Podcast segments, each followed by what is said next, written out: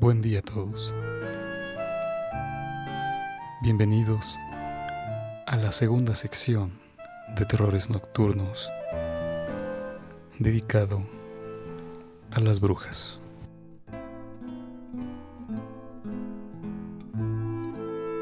Si escucharon el relato que hemos presentado para la primera sección, Nebulosidad, podremos continuar. Tal caso, les sugiero que escuchen, atentos, el relato. Y si les gusta,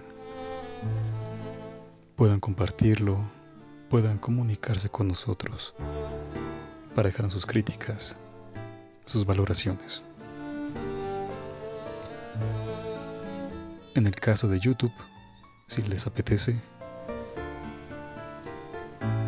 les agradeceríamos que se suscribieran al canal.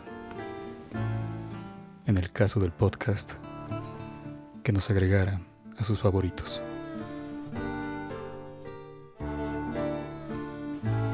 Ahora bien, ¿qué creen que haya sido ese ente que devoró a la pequeña Rebeca?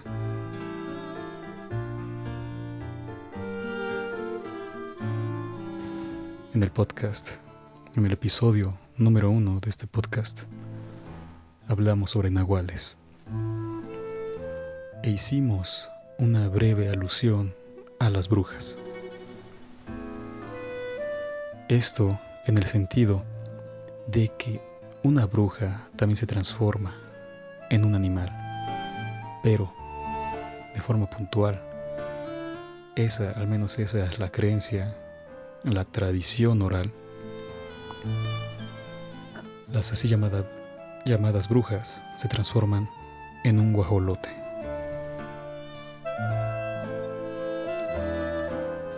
Por supuesto hay claras diferencias entre un nahual y una bruja. Por ejemplo, el atestiguamiento, la testificación de su conversión, de su transformación. Del nahual no hay tal. A menos que se quiera pensar que un hombre lobo sea también tal, una variante del nahual. Pero, dejando fuera este aspecto, un nahual jamás hasta ahora yo he encontrado que alguien sea testigo de cómo sucede su transformación. Contrario a las brujas, a las llamadas brujas, a estas en particular, referí en el episodio anterior también un relato que parece más un mito porque ha sido heredado generación tras generación, donde un matrimonio se casa, la mujer se comporta de forma extraña y hay variantes. En este caso, el esposo no sabe qué, hace la mujer porque tiene un extraño comportamiento. Apenas llega de trabajar él, en algún momento tal vez sea madrugada, noche, tarde, pero el esposo duerme y la esposa aprovecha para hacer un ritual.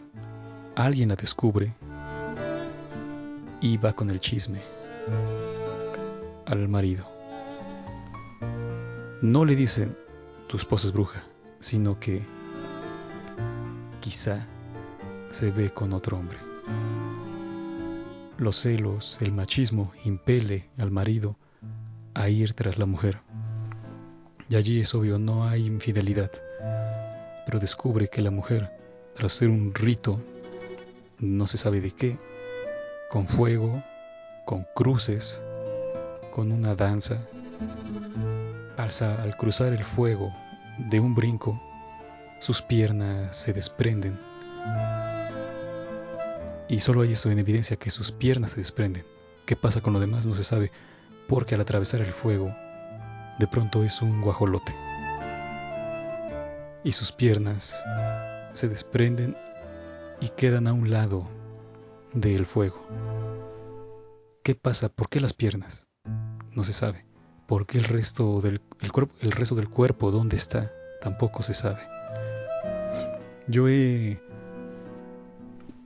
he escuchado estas narraciones una y otra vez con variantes y siempre nadie sabe explicar qué sucede, por qué las piernas y el resto del cuerpo, qué le pasa. Bueno, el marido al ver esto deja que la mujer haga que salga volando, otra variante, ¿no? Vuela. los guajolotes, creo, según yo, no, no son naves que puedan volar. Eh, planear y, volar a grandes alturas, como los gallos, las gallinas. Pero esas mujeres vuelan. Sería quizá la variante de la mujer con la escoba. Vuelan y además dicen, se transforman. O de alguna manera un, una bola de fuego, así lo refieren los testigos, las cubre como una centella. Y de esa manera vuelan y por eso son observadas por, por avistamientos que yo diría que son centellas, pero los testigos de, de estos avistamientos juran y perjuran que no son tales tales hechos de la naturaleza, fenómenos naturales, sino que estas bolas de fuego tienen conciencia y a veces persiguen a las personas. Otra variante del relato que les acabo de referir es que la igual, de igual manera un matrimonio recién ayuntado eh, se quiere, se ama y la mujer prepara su comida favorita, mejor dicho, su platillo eh, especial, que no es más y es algo muy sencillo que morcilla. Que la morcilla es, sangre, sangre hervida, puesta como el chorizo, en tripas y bueno, condimentada con, diversos condimentos según sea la preparación y también incluye chiles, picante y eso es todo. Por lo general eso lo obtienen de, de los cerdos y es un alimento muy barato. Por supuesto para mí es repulsivo. Yo no, no lo como también le llaman acá en México rellena. Porque es, es, una tripa rellena de, de sangre que se hierve para que quede firme. Bueno, la mujer prepara una morcilla o una rellena deliciosa. Se la sirve al hombre. Siempre fresca, recién hecha. Y el marido la come con premura se chupa los dedos y pide dos, tres platillos. Bueno, un día, no sé cómo, no recuerdo bien, el hombre pregunta de dónde saca esa sangre. Algo tiene que ver con que no tiene dinero o, algo, no, no recuerdo. Pero el punto es que la mujer es descubierta. ¿Cuál es el secreto? ¿De dónde, de dónde extrae la sangre? Y bueno, resulta que esta mujer es bruja y la sangre la extrae de los cuerpos de pequeños, de bebés, que como el cuento, como ente vampírico, les absorbe la sangre.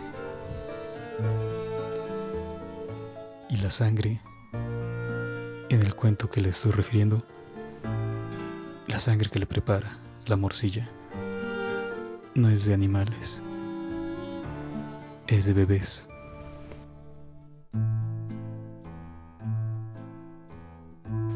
Hay que distinguir, por supuesto, entre las brujas. Según yo, hay al menos tres variantes de lo que vendría siendo brujas, o quizá tres conceptos que que pueden ser equivocados. Recordemos que la palabra bruja tiene, tiene un origen muy antiguo, es prerromano. Y incluso, bueno, su origen es, es muy discutible. Algunos estudiosos, filólogos, en fin, creen que deriva de Brixu, que es una palabra celta que significa magia. Y bueno, el equivalente de bruja en latín es maleficae. Pero en ese sentido de bruja, de Britsu, que significa magia, yo concibo a estas personas, estas brujas, por supuesto, bueno, eh, estoy convencido de que existen, pero para designar esta palabra, bruja, para mí designa a personas sapientes, con conocimientos profundos, muy profundos de la naturaleza. Y son esas personas que pueden curar el alma, que saben de herbolaria, que pueden leer el aura, que tienen ese tipo de conocimientos. No, no que puedan, no, no que se transformen, no que chupen sangre, no que vuelen, sino estas personas, como nosotros, pero Mm, no con poderes, sino, como se dice, y no quiero referir esto, pero son, en verdad, e-, ellas sí tienen capacidades diferentes. Incluso, bueno, extraordinarias. Van más allá de lo que cualquiera puede hacer. Y por supuesto, yo pienso que cualquiera, con estudios, con práctica, puede lograr hacer lo que estas personas hacen. Unos dicen que debe tenerse el don, debe heredarse, pero pienso que como todo, uno se construye. Ya dice el dicho, la práctica hace al maestro. Entonces yo creo que esas personas brujas son las auténticas brujas, son esas personas, esas personas que saben curar, como les ya les dicen aquí en México, son una forma de son curanderos, brujos o brujas, curanderos, curanderas, saben manipular la energía. Como un chamán también. No sé la diferencia, pero digo que están en esta misma línea de personas que pueden y que pueden manipular las energías y pueden verlas, no como nosotros. Ahora, ¿por qué digo que es una bruja lo de la, del, relato. Bueno, eso es porque así ha sido transmitido de generación tras generación. Las personas que han avistado eh, estos hechos, estas aves, extrañas aves que son guajolotes, pues les llaman así, que son brujas. Y esto creo que ha derivado también eh, en el ataque de personas, por supuesto, ignorantes, imbéciles, en el ataque y asesinato de lechuzas. No, no entiendo por qué, por lo general son personas de, campo y, y deberían conocer estos animales, estos hermosos y preciosos animales. No obstante, lo desconocen o en verdad creen que no la creen una lechuza, sino que creen que es una bruja y las matan. Esas personas creen eso. Que mujeres, en específico mujeres, tienen de, alguna forma un pacto con el diablo que les permite transformarse en guajolotes y nadie sabe por qué en qué consiste ese pacto, pero parece que la única forma que puede transformarse y volar encendidas y,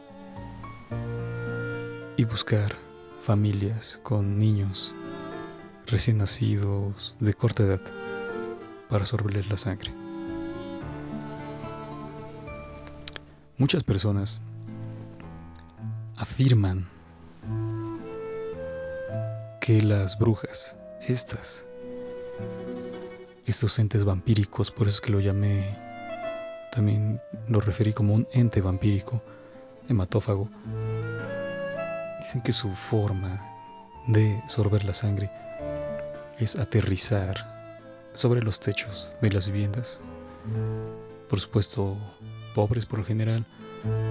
Eh, estas referencias, estas historias, y por supuesto a veces terminan en tragedia, como el relato. El relato está inspirado en uno de estos. Bueno, pues estas casas son, como lo dije en el relato, son chozas, techos de paja, de, madera, en fin, bueno, los que han visto o tenido estas experiencias dicen que los asalta un sopor profundo, muy pesado, y mientras duermen apenas en vigilia, pueden ver como un listón, así lo refieren, un listón rojo, se desplaza desde el techo hacia abajo, en busca, o mejor dicho, en la posición donde esté el bebé.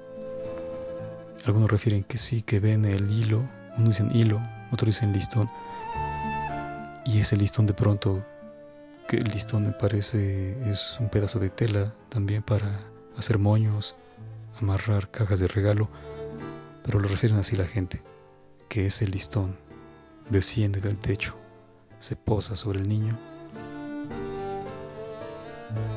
y empieza a extraerle la sangre. Otras historias refieren que dejan que el listón baje y antes, cuando está muy cerca de pegarse a la piel del pequeño, lo cortan con unas tijeras que por supuesto ya tienen listas porque han avistado estos seres. Se recomienda, dicen, dejar ajos, otra vez otra, esa referencia al vampirismo. La gente recomienda dejar ajos. Incluso tiene también los llamados brujas, las que yo creo que son en verdad, refieren poner ajos porque tiene buena vibra o comer ajos porque, bueno, es antibiótico, en fin. Pero en este caso recomiendo tener ajos, una corona de ajos en la cuna del bebé, en la cama, un espejo porque, según las creencias, las brujas son horribles. No sé, quizá tengan esa referencia a nariz grande, con verrugas, ancianas, desdentadas, en fin. Y el espejo se lo dejan al bebé ahí por si por si de pronto esa persona en la cuna, en la cama y lo quiere robar, se mira en el espejo y al verse horripilante, pues escapa, se aleja. Otra referencia al vampirismo, al vampiro clásico, al, al Drácula, estos vampiros, no los nuevos, estos de no verse reflejados. Lo contrario a esto, la bruja se ve reflejada y al verse, al encontrarse horripilante, escapa. En, en caso contrario, los vampiros, los vampiros clásicos, es lo contrario, no se reflejan y por ello se puede advertir la presencia de un vampiro. Pero van dos dos referencias a ello. Los ajos, eh, el espejo, por supuesto, un crucifijo, eso siempre está, está de sobra decirlo, siempre es observable eh, recomendar poner un, un crucifijo. Así que sería la tercera. Y, la cuarta, de alguna manera,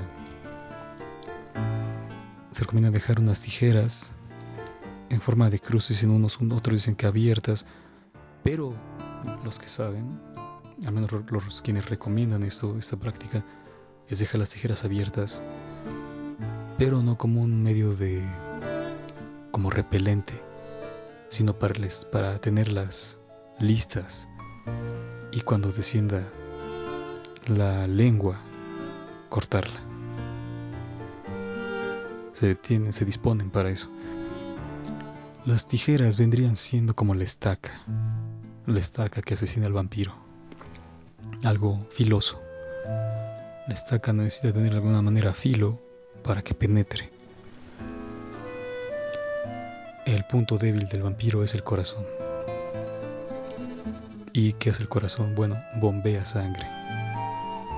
En este caso el punto débil o uno de los puntos débiles de la bruja es la lengua, con la cual absorbe la sangre. Bueno, en ese caso serían como los colmillos del vampiro, ¿no? Pero bueno, tiene algunas hace referencia a la sangre.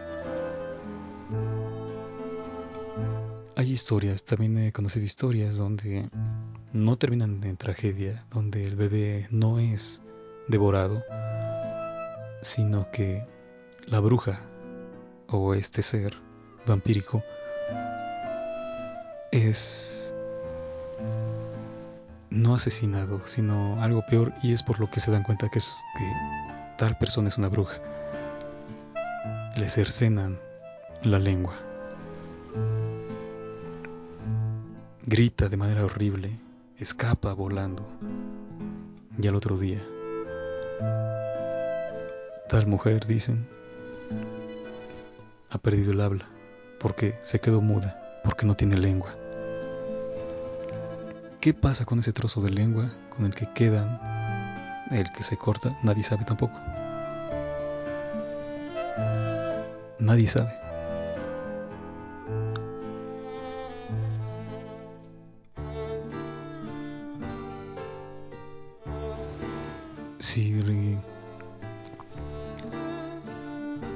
Recuerdan el episodio, el, episodio cero, hablamos también de una nahuala, lo que sería una nahuala. Creo que no lo, no, sí, sí lo, sí lo especifiqué en la segunda sección, cuando referí los hechos, como fueron narrados. De alguna manera los, las mujeres, quién sabe por qué, tienen más protagonismo también en estas historias.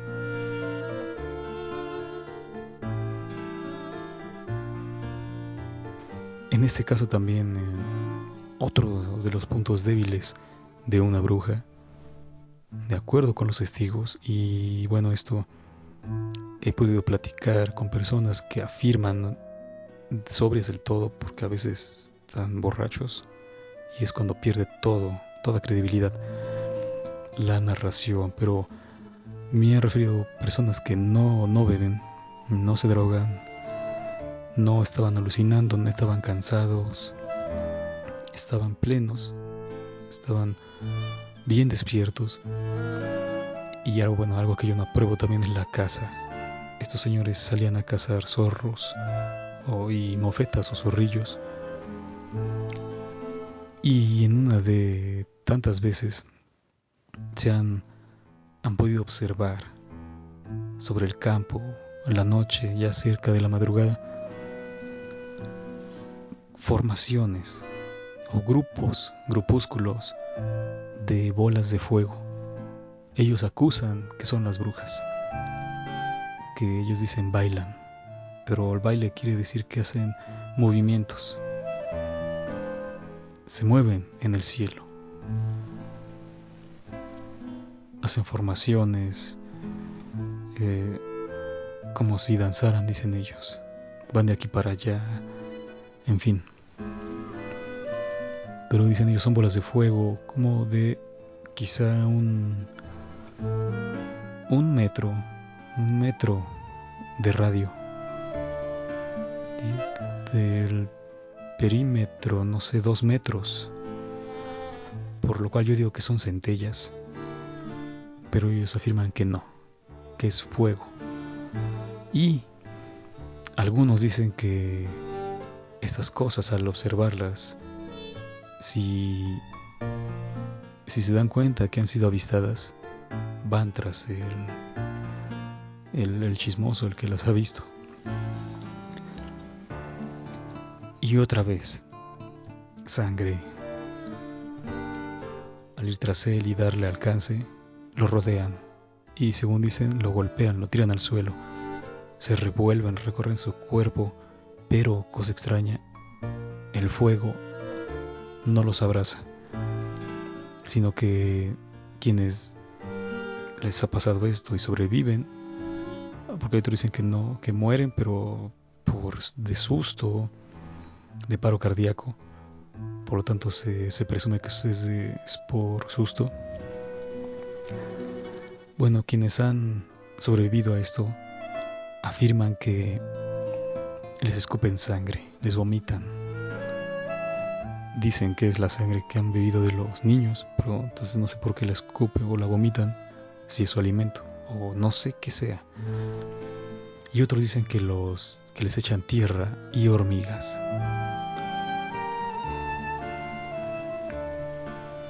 Son cosas en verdad, se diría disparatadas, asombrosas, si son reales, si en verdad existen. Por supuesto, es extraño también pensar que solo sucede en lugares donde no, donde no hay urbanización, en el campo y no en la ciudad.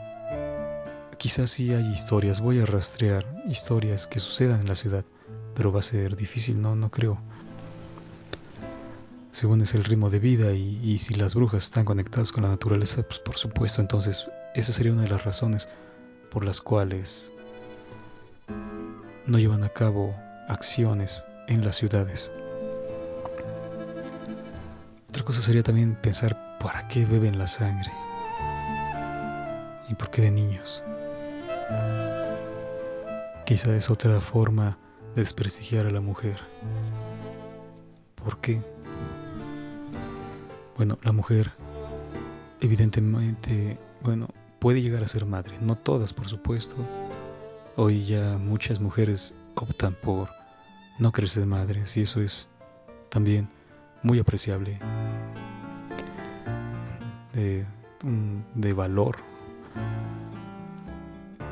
Pero antes se tenía la idea, sobre todo en los pueblos, en el campo, de que si una mujer no tenía hijos, no se casaba, no era mujer. Entonces, hablo en esa perspectiva. Que llamar brujas a estos supuestos seres es como en la Edad Media que se señalaba, tú eres bruja, me embrujaste o cortaste mi leche, o, sea, agriaste mi leche y la echaste a perder.